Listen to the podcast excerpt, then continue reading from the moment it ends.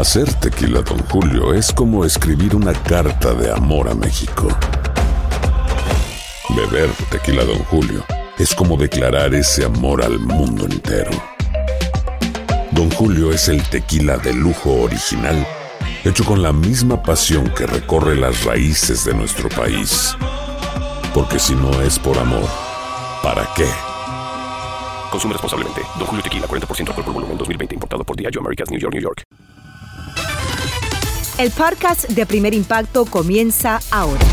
Con lo último en noticias, películas, clima, curiosidades y mucho más. Infórmate de los principales hechos que son noticia en el podcast de Primer Impacto. Muy buenas tardes y bienvenidos a Primer Impacto. Les saluda Pamela Silva. También les saluda Michelle Galván. Muchas gracias por estar con nosotros. La caravana de migrantes sigue avanzando por el norte de México, pero el calor y las largas caminatas causan estragos entre sus integrantes. Francisco Cobos nos muestra la amarga realidad que de quienes luchan contra viento y marea por alcanzar un sueño agravando la crisis en la frontera. El paso de la caravana se ha hecho difícil hoy porque las autoridades locales decidieron prohibir la venta de boletos de autobús a cualquier extranjero. En protesta, más de 20 inmigrantes que permanecen en la central de autobuses de Monterrey se cosieron los labios por lo que dicen ha sido un ofensivo oficial para evitar que lleguen a la frontera.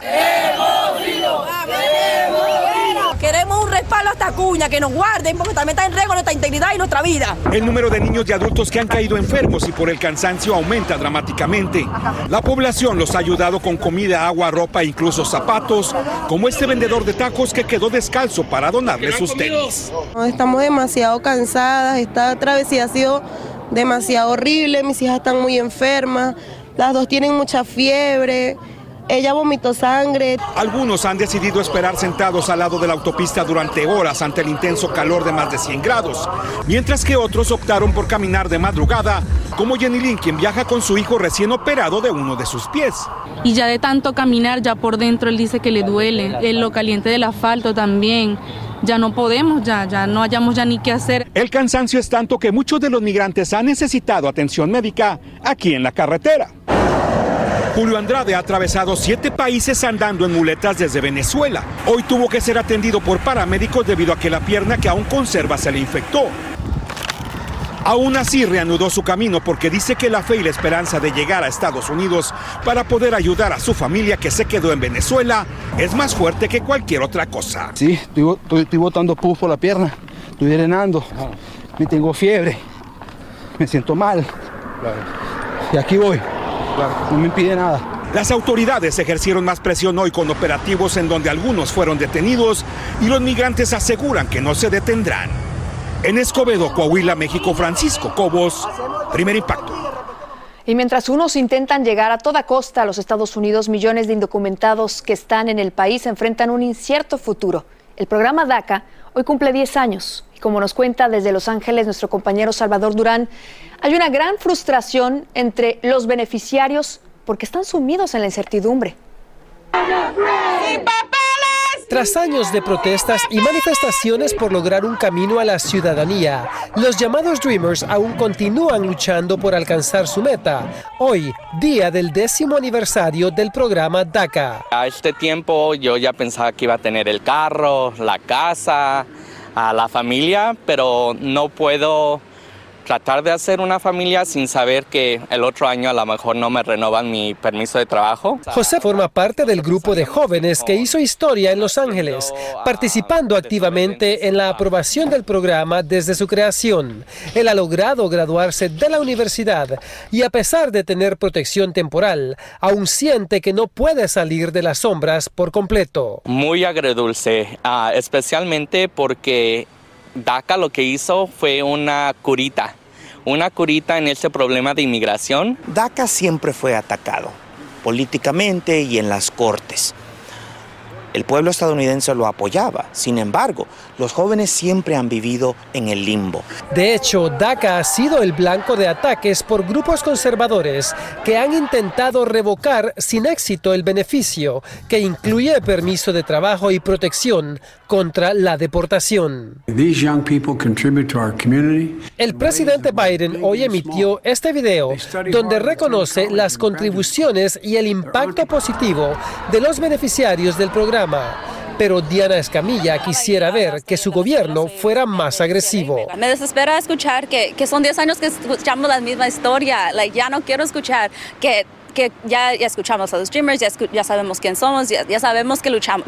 En su declaración, el presidente Biden exhortó al Congreso que solucione la situación de los Dreamers y que les den un paso a la ciudadanía, ya que cuentan con todo su apoyo. Él ha prometido firmar la ley. En Los Ángeles, California, Salvador Durán. Primer impacto.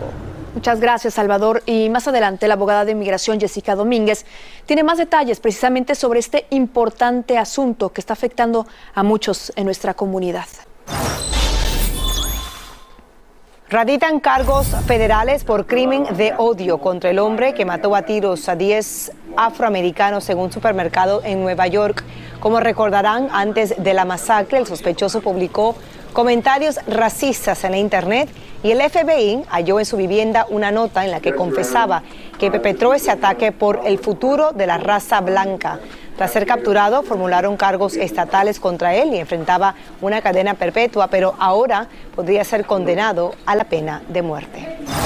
Decenas de parejas se dieron cita en una población mexicana para ponerle fin a su matrimonio. Como nos cuenta Iván Macías, esta insólita reunión fue convocada por las autoridades y algunos vieron como una fiesta el divorcio masivo. Esta vez los mariachis sonaron para celebrar irónicamente, con más alegría que tristeza, la separación formal de estas parejas. Felicidades, están felizmente divorciados. Algunos no ocultaron su alegría, como Amurabi, quien al recibir su acta de divorcio sonrió. Y cómo no, si es un veterano en esta disciplina. Ya este es mi segundo divorcio. Eh, pues a veces unas personas, pues nacemos para vivir bien y a veces pues nos encontramos diferentes tipos de personalidades. Admite que no tuvo tiempo de conocer bien a sus ahora ex esposas y que quizá ese fue su error. Y al escuchar estas campañas no dudó en acudir porque este trámite también es caro. Yo digo que lo mejor es acabar de una manera, eh, como dicen, por la buena, ¿no? El tener un acta de divorcio ambos, ella puede crecer en lo profesional como persona y yo también por mi parte. Como él, Margarita decidió terminar una relación que en la práctica había muerto hace 17 años. Yo creo que era lo mejor, tanto para él, que ya tiene una pareja, como para mí, que tengo a, a mis hijos, a mi nieto, y no veo yo por qué teníamos que seguir casados. Pero detrás de esa alegría que hoy celebran algunas exparejas, había un verdadero infierno por no poderse separar. Las primeras personas que nos fueron a visitar por el matrimonio fueron mujeres golpeadas, mujeres agredidas. Al término del día, 75 parejas celebran estar felizmente separadas con todas las de la ley, pensando en una nueva vida. Divorciarse así también tiene un beneficio económico porque cuesta menos de 100 dólares hacerlo, mientras que abogados especialistas en la materia cobran entre 500 y 2 mil dólares solo por el trámite. En Ciudad de México, Iván Macías, primer impacto. Continuamos con más de Primer Impacto en vivo. La demandante de Pedro Rivera, el padre de la fallecida diva de la banda, dijo que él era como un padre para ella y que se siente defraudada. Ese fue el testimonio que ofreció en el tercer día del juicio de la demanda que entabló por despido injustificado y por acoso sexual. Nuestra compañera Magali Ortiz se nos une con todos los detalles de lo que aconteció el día de hoy en el tribunal en Los Ángeles. Adelante Magali, te vemos y te escuchamos. Así es que tal, muy buenas tardes. Continúa el tercer día de testimonios y la demandante Fabiola Ábalos sigue dando su declaración. El momento más impactante de esta audiencia fue cuando, sin poder contener el llanto y mirándolo fijamente a los ojos, la demandante le dijo a don Pedro Rivera que la había decepcionado cuando la tocó inapropiadamente porque lo admiraba y lo veía como un padre. Veamos aquí parte de su declaración. Pero yo lo admiraba. But I admire him. Yo lo admiraba mucho. I admire him a lot. Porque miraba en él una figura paterna. Because I saw a paternal figure in him. Él es mayor que mi papá, solamente siete años. He's older than my dad, just seven years. Y creo que en toda mi vida conviví más con el señor Rivera que con mi propio padre. Me decepcionó mucho. He disappointed me a lot. Porque era mucho el cariño y el respeto que yo sentía hacia él. Su esposo, quien se encontraba en la sala judicial, también lloró al escuchar su relato. En el interrogatorio, la defensa cuestionó a Ábalos por su supuesta relación laboral con la cantante Lili Cetina y presentó esta foto junto al artista y el compositor Martín Urieta, tomada cerca de la fecha en la que alegó que no podía trabajar porque estaba lastimada de su brazo. Fabiola negó trabajar con Cetina y dijo que solo la había acompañado en algunas ocasiones porque su esposo es su chofer. Rivera salió ayer de esta corte custodiado y no ofreció entrevistas, pero sus dos hijos menores salieron en su defensa. Ah, pues sí, papi, siempre ha estado ahí por mí. Él nos mostró de que la familia siempre se apoya y aquí estoy con mi papi al 100. Ella lloró al, al narrar supuestamente lo que había pasado. ¿no? ¿Qué puedes decir acerca de eso? Amber Heard también lloró. Y pues. O quiso llorar. No, no sé. La, la neta, o sea, eh, es una situación desagradable para todas las partes. Varios de los alegatos contenidos en esta demanda ya habrían sido desestimados. Es todo por mi parte. Yo soy Magali Ortiz desde Los Ángeles. Regreso con ustedes al estudio. Si no sabes que el Spicy McCrispy tiene Spicy Pepper Sauce en el pan de arriba y en el pan de abajo, ¿qué sabes tú de la vida? Para, pa, pa, pa. Cassandra Sánchez Navarro junto a Catherine Siachoque y Verónica Bravo en la nueva serie de comedia original de VIX, Consuelo, disponible en la app de VIX ya. Escucha los reportajes más relevantes del día en el podcast de Primer Impacto. Le contamos que arrestaron en Los Ángeles al exnovio de la cantante Chiquis, el productor musical Ángel del Villar. Las autoridades federales lo acusan de realizar negocios en México con Jesús Pérez Alvear, un promotor de conciertos que, según el Departamento del Tesoro, tendría vínculos con cárteles mexicanos. Junto al del Villar fue detenido uno de sus empleados. Ambos están libres bajo fianza, dicen ser inocentes y el 20 de julio serán acusados formalmente. Desde hace dos años el FBI investiga al del Villar y él fue blanco de un allanamiento en su propia disquera.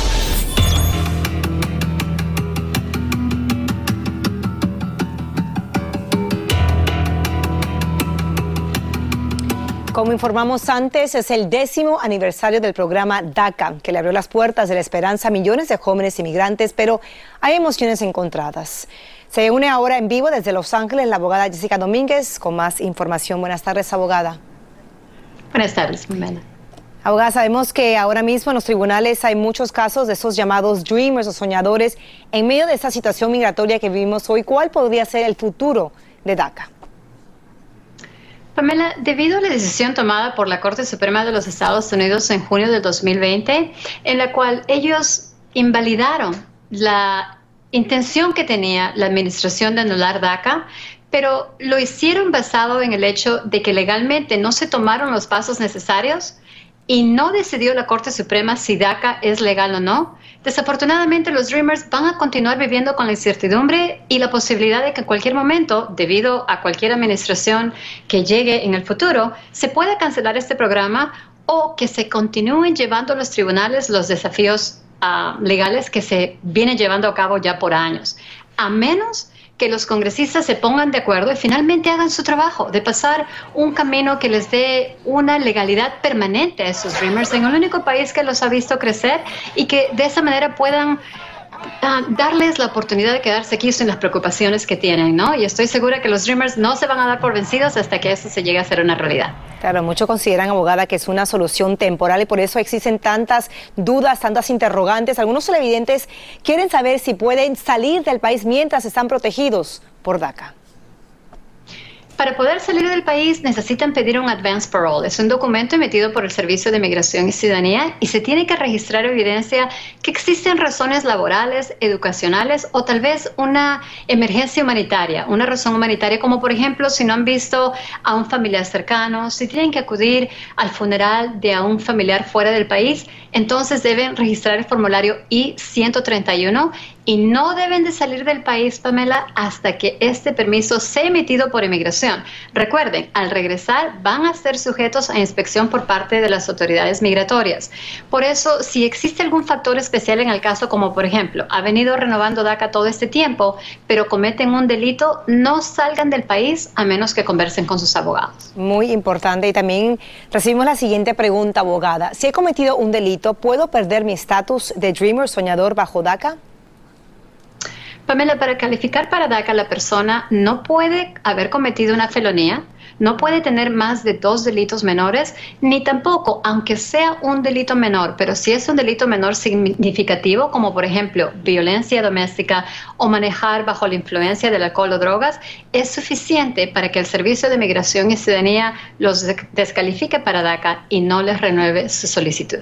Muchas gracias, abogada. Es un tema de gran interés para nuestra audiencia y es por eso inmediatamente hoy, después del programa, tendremos un Facebook Live con usted y con la abogada Jessica Domínguez para responder más inquietudes de ustedes sobre el programa DACA en este décimo aniversario.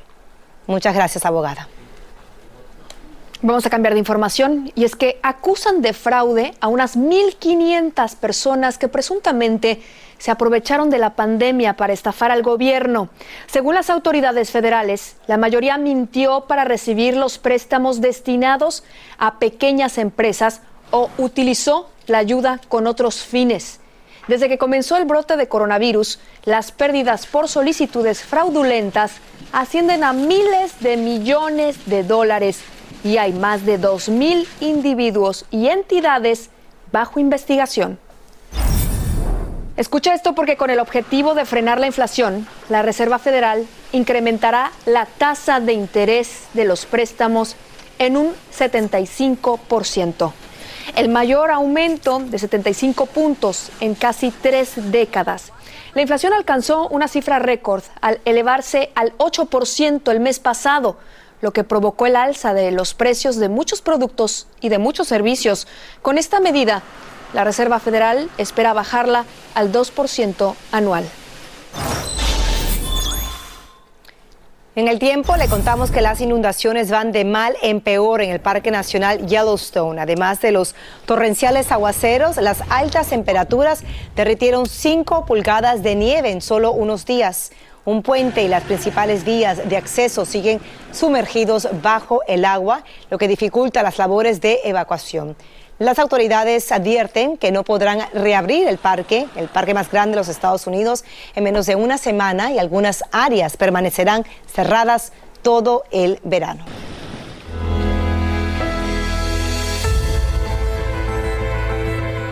Hay personas que esconden su pesimismo detrás de un presunto realismo cuando en verdad todo lo ven bajo un prisma negativo y con esa perspectiva afectan a los demás. De eso nos habla el día de hoy Carlos Anaya en Vitamina para el Alma. Gracias. Te saludo ese fiel servidor Carlos Anaya de Cafecito Espiritual y Vitamina para el Alma. Bueno, sin duda hay personas que les encanta ser realistas y quitarle los ánimos a las personas optimistas ante la vida. Ellos simplemente dicen, yo soy realista no negativo. Hmm. Bueno, ambas actitudes son una elección porque todos tenemos opciones en la vida y una de ellas es elegir ser realista buscando el lado positivo de todo, ya que esto te permite buscar soluciones y evolucionar. También podemos ser realistas y elegir el peor de los escenarios, no encontrar salida, quedarnos atascado el reto es que las personas, tanto negativas como realistas, están viviendo una vida en una visión parcial, ilimitada, y no se adaptan. Ser realista puede llegar a ser duro o frío, pero la persona está consciente de esto y lo acepta completamente. En fin, qué dilema. Lo que sí es cierto es que nuestros pensamientos, creencias y vivencias definen si somos negativos o realistas. Así que define tus pensamientos y cambiarás tu destino. Regreso con ustedes. Nada parece consolar a un ex policía de más de 80 años de edad que, desesperado por encontrar una cura para su esposa enferma, cayó en la trampa de unos estafadores. Desde Guatemala, Erika Porras tiene el testimonio de un cruel engaño. Lorenzo Solomán es un policía jubilado de 84 años de edad, quien tiene a su esposa María Rangel de 81 años de edad muy enferma desde hace varios años. La cuida de día y de noche con el amor que los ha mantenido juntos durante toda una vida. En una última visita al hospital, los médicos le dieron un triste diagnóstico. En el hospital Roosevelt, que tenía muy inflamado el corazón, que no se fue porque la tenían que operar porque ella tenía punto de cáncer en la matriz. La compra de medicinas y el cuidado de María pusieron en una difícil situación económica a Lorenzo, algo que le preocupaba mucho. Quizá esa fue la razón por la que en una salida a la farmacia dos jóvenes lograron convencerlo de que tenían una barra de oro puro que valía mucho dinero. Mostró, abrió la bolsa dijo, mire, 60 mil me dieron por la barra. A Lorenzo le dijeron que el lingote de oro costaba 8 mil dólares, pero que a él se lo daban por un poco más de 1.300. Pero tenía que decidirse pronto porque ya tenía otro comprador. Mire, me dijo, consígueme 10 mil quetzales. ¿Pero para qué le digo? Porque si el doctor no agarra esto, nosotros lo vamos a agarrar. Aunque parezca increíble, el policía retirado no se dio cuenta del engaño y se fue a la casa a buscar todo el dinero que él y su mujer tenían ahorrado, un poco más de 600 dólares que se echó en el bolsillo. Sin embargo, su familia notó que estaba muy nervioso. Me dijeron que qué tenía, que qué me pasaba. Mintiéndole, yo bueno, tengo mi negocio en el tejar. Porque me encargaron que no dijera nada, porque este era peligroso. Para hacer la estafa más creíble, lo llevaron hasta una joyería, donde entregó el dinero y le dieron la supuesta barra de oro. Lorenzo estaba feliz, pensaba que con ese dinero podría encontrar una cura para su esposa. Pero una triste sorpresa le esperaba al llegar a su casa y contarle todo a su esposa. Yo desde que él vino le dije, eso no es oro, le. No es oro, le.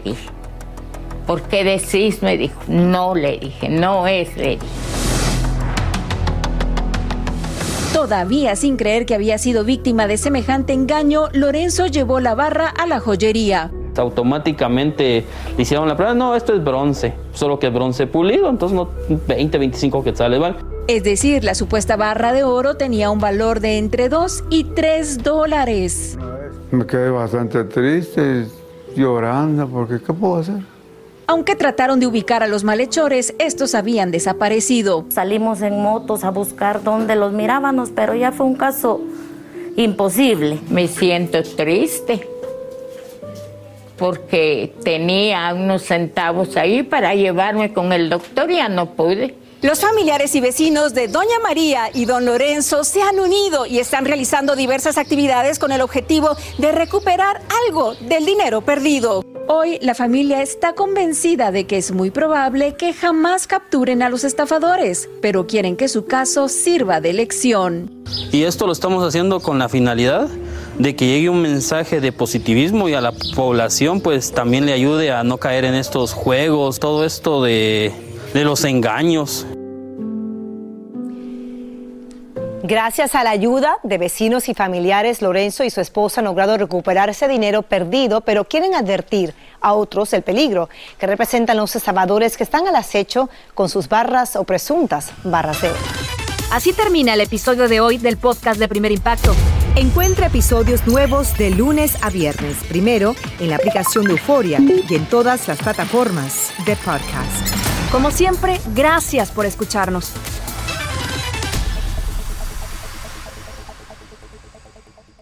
Cassandra Sánchez Navarro junto a Catherine Siachoque y Verónica Bravo en la nueva serie de comedia original de VIX, Consuelo, disponible en la app de VIX ya.